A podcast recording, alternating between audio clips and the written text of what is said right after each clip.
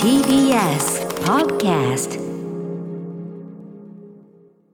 はい金曜日になりました山本さんよろしくお願いします歌丸さんお願いしますはい私ライムスター歌丸本日はまたまた、えー所属事務所スタープレイヤーズの会議室からリモート出演しております、はいということであのーまあお盆ということでねあのー帰省ラッシュの渋滞なんてもありますけどもあの一方で台風がね、はいえー結構また横断中ということで東京も結構ガツンと来るかもしれないということで、はいえーちょっとそこに関するお知らせを今日はこの時間帯早めにね、えー使ってしておこうかなと、はいいえーいうことなのでとっとと始めましょうかアフターシックスジャンクション8月12日金曜日時刻は6時1分ですラジオでお聞きの方もラジコでお聞きの方もこんばんは TBS ラジオキーステーションにお送りするカルチャーキュレーションプログラムアフターシックスジャンクション通称アトロックですはいパーソナリティは私ラップグループライムスターの歌丸です今夜は所属事務所会議室からリモート出演しておりますそして TBS ラジオ第6スタジオにいるのははい金曜パートナー TBS アナウンサーの山本貴明ですはいということでお盆でですね移動する方も多い中ですね、えー台風8号が関東に接近中ということで、結構あの大型イベントの中止が発表されたりなんかしてるんでねそうですねはい、えーそんな中まあ皆さんもねちょっと気になっているところ安全をま守るためとかね、えーいろいろあると思いますんで、えーここでですね、えーどんなルートを通る予測なのかどんな注意が必要なのか馬関連の特集でも大変お世話になっております気象予報士の斉藤義雄さんに解説していただきます気象予報士斉藤さんですよろしくお願いしますはい、よろしくお願いします。あご無沙汰してますどうもご無沙汰してます。どうもどうもよろしくお願いしますよろしくお願いします。台風。はい、おもばばじゃなくて台風。台風の方があーあ大りがとうございます事。はい。まあ、まあ、 それはどう戸でもいいんでますけ戸ど。惑うのみ 戸惑うばかりありがとうございますあのー今ですね、紀伊半島の南海上で。北北東にゆっくり時速10キロ未満で移動中ですね。ゆっくりなんだはい、1002ヘクトパスカル18メートルの最大風速ということで、台風としてはそれほど強力ではないんですけども、今回の台風ちょっと中心付近にものすごい強い雨雲を持ってるんですよ、ほうほうそれからコースがですね東海地方から関東地方の首都圏をと直撃するコースで進んできそうなんですね、まあ、そのためにちょっと東海関東では警戒厳重にしないといけないという状況ですね、うんはいえー今後のい進路予測ですけども、えーこれから北東に進んで明日のお昼頃おそらく静岡県に上陸するんではないかという見通しです、んでその後北東に進んで明日の夕方から夜にかけて関東地方を通過していくとで明日夜遅くに三陸沖へ抜けるんではないかなという見通しなんですね。これはそうかじゃあつまりあもちろんお出かけは控えた方がいいそうですねこれに伴って気象庁ではあの東海地方に線状降水帯というあ細長い大雨を降らせるものが発生するという予想を出しまして、えー24時間雨量300ミリといううんすごい雨量雨量を予想してますね、ええ関東甲信地方でも200ミリの予想ですから、はい相当激しく雨降るんではないかと、うんで夕方から夜がピークですから、はいまあ、ちょっとその前に対策を取っておいた方がいいかなと思いますね。はい対策これ具体的にはまあ、まずどうあの一番簡単なのはベランダをちゃんときれいに掃除するとか、あの風とかでねあの植木とかね飛んじゃって危ないってありますよねそうですねあとあの家の周りのあの雨どいだとか、あのうん溝とかにこう泥とかゴミが詰まってるとすぐ溢れちゃうんですよ。確かに僕前それなっちゃいましたあーんそうですかですがその辺もきれいに一回しておかないといけないですね。はいであとは、まあ、万が一の停電の際のために水などは用意しておかないと。それも考えないといけないええ、あの川が溢れて停電っていうんじゃないんですけど内水氾濫型の停電って言ってあの道路とか用水路にこう水が溜まってきて、はいで急になんか例えばマンションの電気室に水が侵入して停電するとか、そういうパターン多いんですよね。はいはいですからまあその辺も含めてそういった水の用意というのもした方がいいかなですからご自身の住宅であったりマンションだったり住んでいるところの周辺の状況というかそうどでういすねうライフラインになっているのかというはい確認をしておいた方がいいですよね。そうですね、まあ、これを機会にちょっと見ておくととてもいいと思うんで、ぜひ、まあ今日から明日の午前中までにはやっといた方がいいかな。あとはまあ場所によってはその水害の備えとか恐れとかそうですねあのコースがコースだけに大きな川の上通りますからね、はやっぱりあの川の近くなんかだといつ氾濫するか分かりませんから、これはあの自治体等のはあの発表する情報にも十分留意していただきたいというふうには思います、改めて、まあ、当たり前ですけど、ね、この時期ですからレジャーの予定とか組んでらっしゃる方も本当に安全第一でもうちょっと、ですねちょっとねちょっとまあ、あというの遊び行きたいっていう気持ちは自分分かるんですけど、まあ、台風がちょっとね遠ざかってくれるまでうんうはん心配ですね。本当ですよね、はい状況によってね取るべき行動というのはそれぞれ場所とか時間帯によっても当然違うでしょうから、はいまあそれに応じてねだって場合によっては表出たら危ない場合もあるだろうし、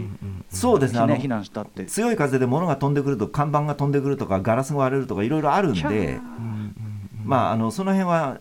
ちょっと注意しながらということですね、何でもかんでも外へ出れば大丈夫だっていうわけでもないと思います。うんはいはいまあじゃあとにかく刻一刻と変わる状況、まあ、ご自身のいる場所状況みたいなのを見極めながら、まあ、情報いっぱい知り得て、え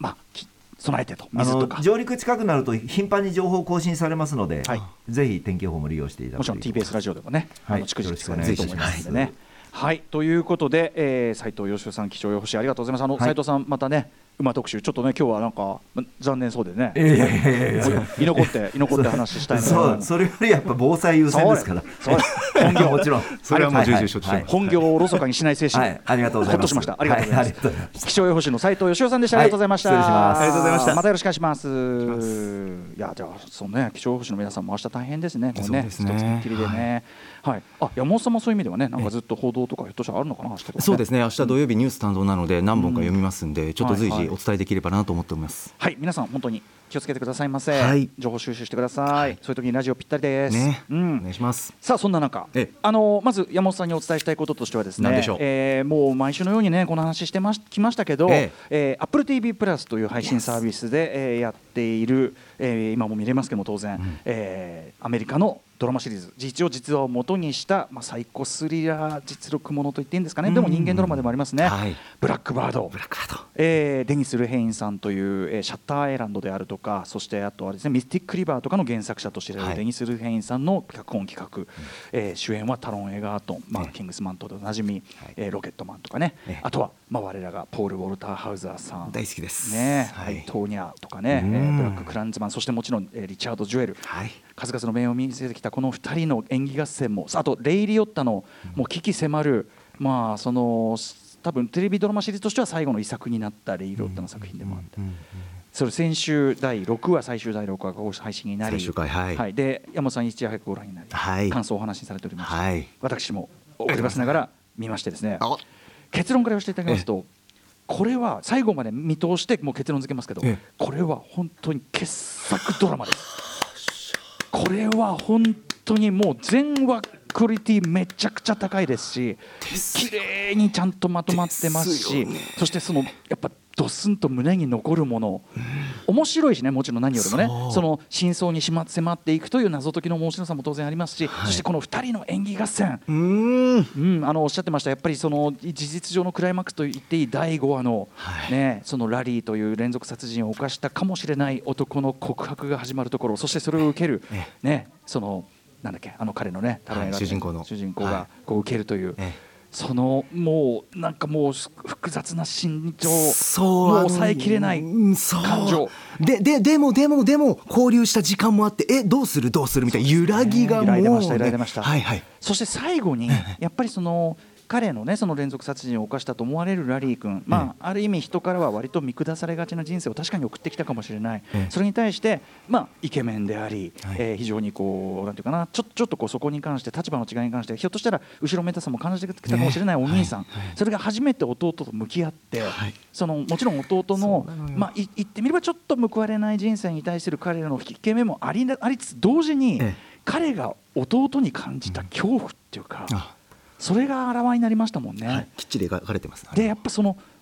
逆見てる我々は、ええ君それを見てまあでも多分言えないほど怖かったのかなひょっとしたらねっていうねあー私はそう思いましたね、うんあの表情だったり言葉遣いそだうだよねったりっていうのを聞いて後ろめたさうん弟に対する引け目後ろめたさと本当に怖さですよそね。うないまぜになってる感じそうそれがでもそれをやっぱりお兄さんなりに今、まあ、もう遅すぎるんだけどその食材としそうてそうですね自分なりにすることをしようとするそして最後にこう出ることの顛末も本当にでで実話ですから、はい最後に実際のその当人の写真が出た時のポール・ウォルターハウもうポール・ウォルターハウザー以外にこの役を演じるのは不可能であるとこう確信できるこのあの瞬間。ラリーじゃんっていう、うんはいあとやっぱあのタロエンガートも相当ねあのイケメン感というかね、ねやってましたしね。そうなんですよ見事なキャスティングだなっていうふうに彼はしっかりねその後も商売で成功してそれはそうでしょうできる子だからそれええあとあれだけ大変な思いしたんだからちょっとなんかいいことになってほしい彼はあうんあそうですねと思いましたねちょっとあのあ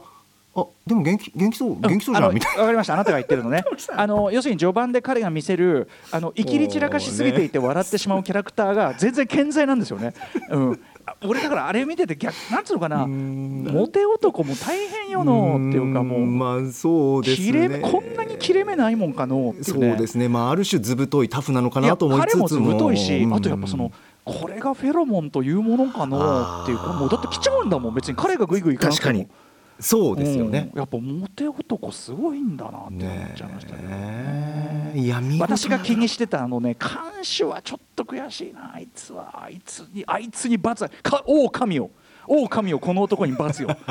これあのライムスター用語ですね王神よ王神たまに、えーたまに我々がですねあいつあいつなぜのうのうと暮らしてんだっていうそういう時 にそういう時に使えるそういう時に狼えーライムスター用語王神よあいいですねえーシリーズなんですけどねええ監視もそうですしぜひ、ううんんあそうそうそうそういや、うん歌丸さん所長の件どうでした所長所長あ所長がねコロッとね所長っていう 所長っていう僕はあれね結構ツボでしたけどね所長っていうねまあでも所長は所長でね、うんやっぱりそいろいろのねあるのかなあの慎重にことを運ばなきゃいけないあかあったなんじるほゃどないでねすか。お立場がねはいとにかくぜひ皆さん、あのーそう世の中的にはあのディズニープラスがねあのディズニープラスがネットフリックスの加入者を超えたっていうのはあれなんかよくよくほど見たらあの傘下である Hulu とかも加えるとってことみたいですけどあトータルでのうんあーそれずるいじゃんと思ったよちょっとその数え方そのみたいな数え方ずるいじゃんと思ったけど まあでもね非常にそのもちろんネットフリックスディズニープラスっていうのをまあ二大巨頭として、ええええまあ、我々はねやっぱ UNEXT 最高とかいろいろ推してたりしますけども、ええええやっぱり AppleTV プラスねなかなかあのね AppleTV プラスのいいやつは、んあの名作級にいいやつなのよ。いやモーニングショーもそうでしたけどねモーニングショーもそうだし本当にねモーニちなみに「モーニングショー」のさあのさ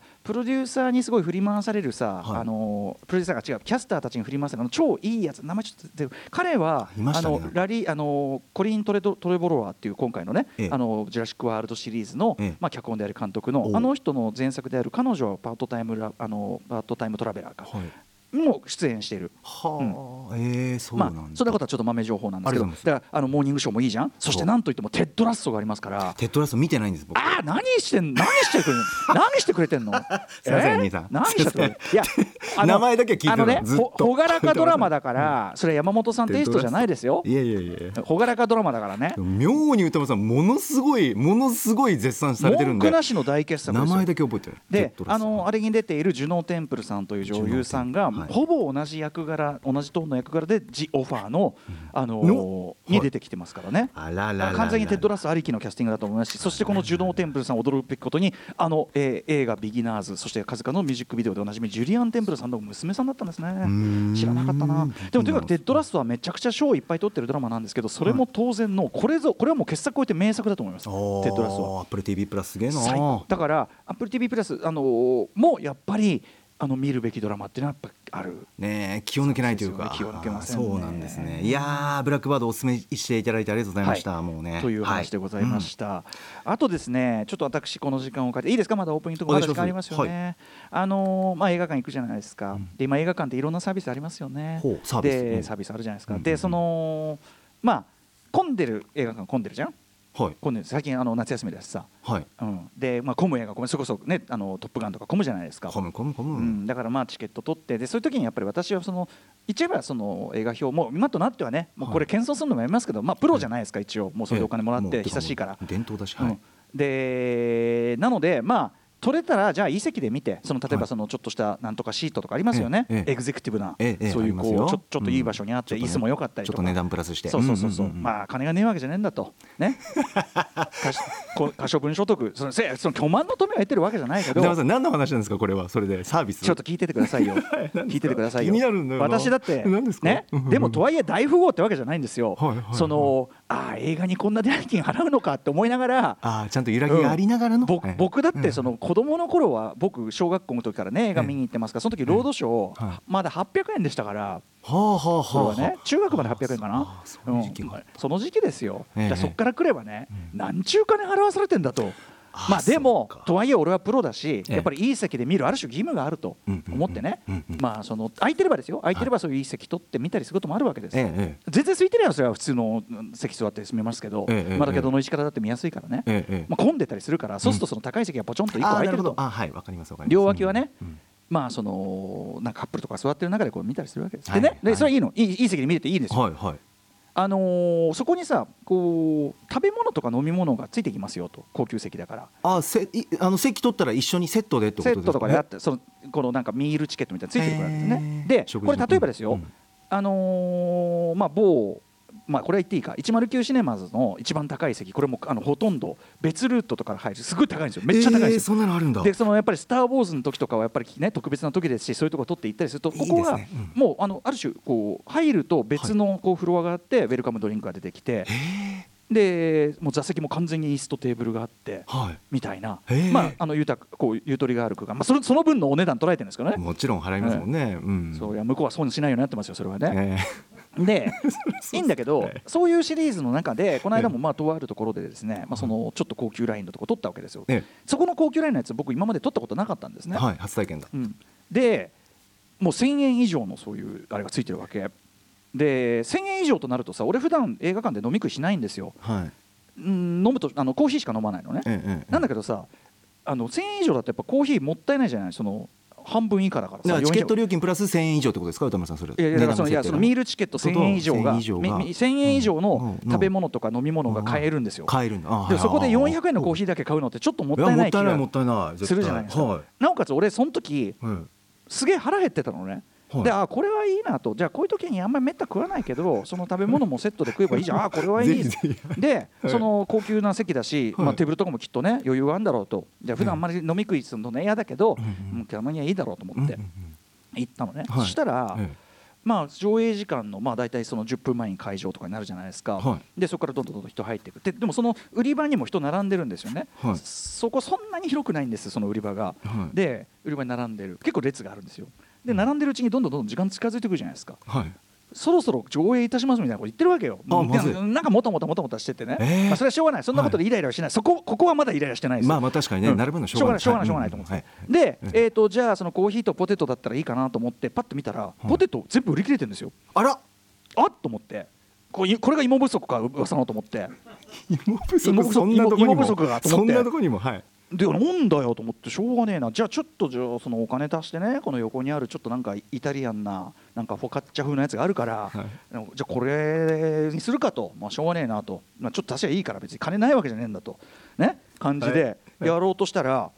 5分かかりますって言ってんのよ。いや5分ってもう上映始まるからその映画館でこれから出すものとしてうわ5もう分やだはあ無理じゃないやだあでそれ聞いて僕はあそんなんでイライラしませんよそれ聞いてあそれ聞いてああそうですかとあじゃあもういいですとで、はいもうコーヒーだけその要するにミールチケットじゃなくコーヒーだけ現金で買い俺がその時に思ったのは、はい映画が終わったら、うんうんうんこのチケット1000円分を以上分を使えばいいじゃんと思ったわけうん当なる然ほど思うじゃん、そうやってさ、ええええ時間ないんだから、うんあとこう使いたいしねてか結局はねその時点で、うん映画が始まる前に頼める1000円級のものはないんですよ1個もなるほど事実上ああ酒ガバガバ飲むぐらいしかないわけよあそんなことしないから、はいだからそれでコーヒーじゃあコーヒーを実費で出して、うんで入ってみたわけですあね映画主役だから、うんはい、はい映画終わりまして、うん終わりで出てきてですねねでさあ何食べようでさあ、うんさあじゃあそのねさっきの売店行ってその1000円分ね、結構おいしそうなのもあったなっつって、えーいいですねうん、ちょっと足して食おうかなと思ったら、うんうん行ったらね、うんただいまの時間はドリンクのみ提供しておりますっつってえ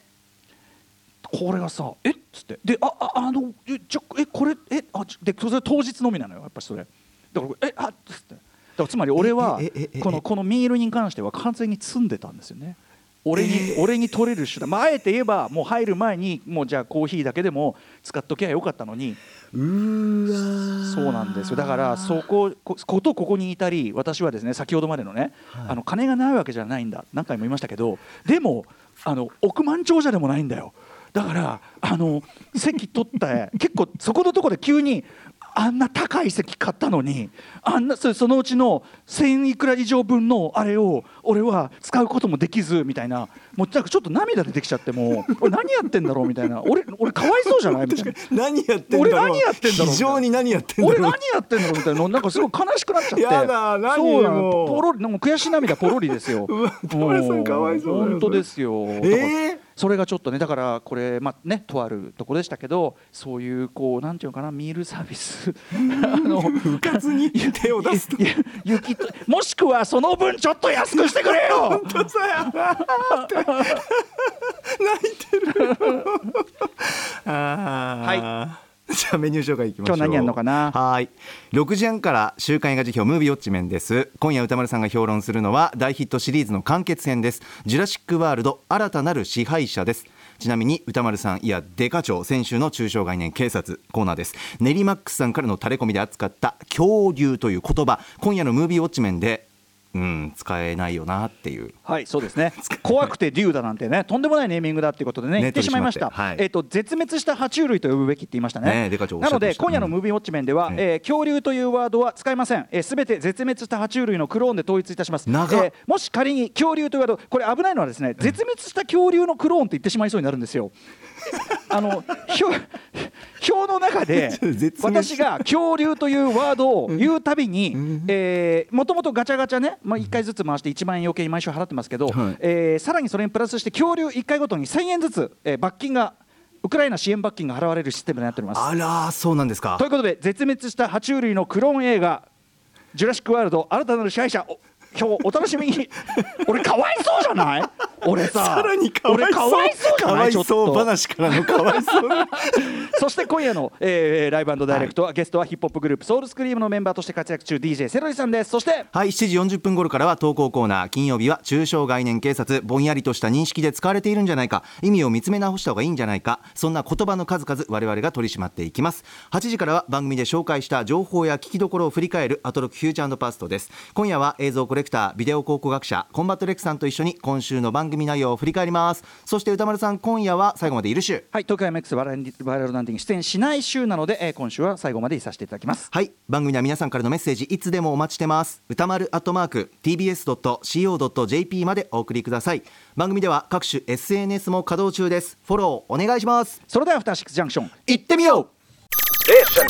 アフターシックスジャンクションさてこの後歌丸さんジュラシックワールド新たなる支配者評論ですはい山本さんご覧になりましたかはい見ましたあのやっぱ見る環境のチョイスって大事だなって改めて思って、私は iMAX3D で見たんですけど、はい今回ね 3D なんですねそうなんですまず iMAX の音響改めてやっぱりジュラシック・ワールドは合ってたなっていうふうに思っていて、えっと、それぞれ一つずつ印象的なシーンがあるんですけどとにかくやっぱり iMAX の音四方八方からのある生き物の音っていうのが、ええもうとにかくリアルでえあのあらあの喉を鳴らすような男のひょっとしてあらああそうですそうですそうです、うんうんうんうんなんかええなんかえなんか劇場にそこにいるみたいな、うんうんうんうんもうなんかそんな臨場感で、はいゴロゴロもうゴロゴロってね鳴らすそうですそうですそう音がでねすそうですは、あれはちょっとあこれ味わうべきだなよかった、IMAX でと思いましたしあと 3D はやっぱり改めて見どころシーンというか私好きだったのはこの角度からよくぞ撮ってくれたなという、ある危機一髪のシーンなんですけど、はいはいまあもちろん恐竜ある恐竜のもうなんかおこれ口の奥まで見えるんじゃないかっていうぐらいのこういう感じうんうんでうんこう奥行きというかはいはい見ているこちらもこう目の前にこう迫りくるこうなんていうんですか大きく尖った歯の数々も見えるみたいな、うわこれどうなるっていう、その恐竜のシーンがね絶品だったんで すよねなんか見に行くならそういう環境もおすすめですよというのをこの時間に言いたかったなっていううんねはいはい、これね、あのちなみに私も後ほどえなぜ IMAX もちろんおすすめなんですけど、はいこれは特になぜ IMAX いいのかお話ししますあの映画の上映方式の話から始めたいと思いますお願いしますこの後評論ですムービーウォッチメンです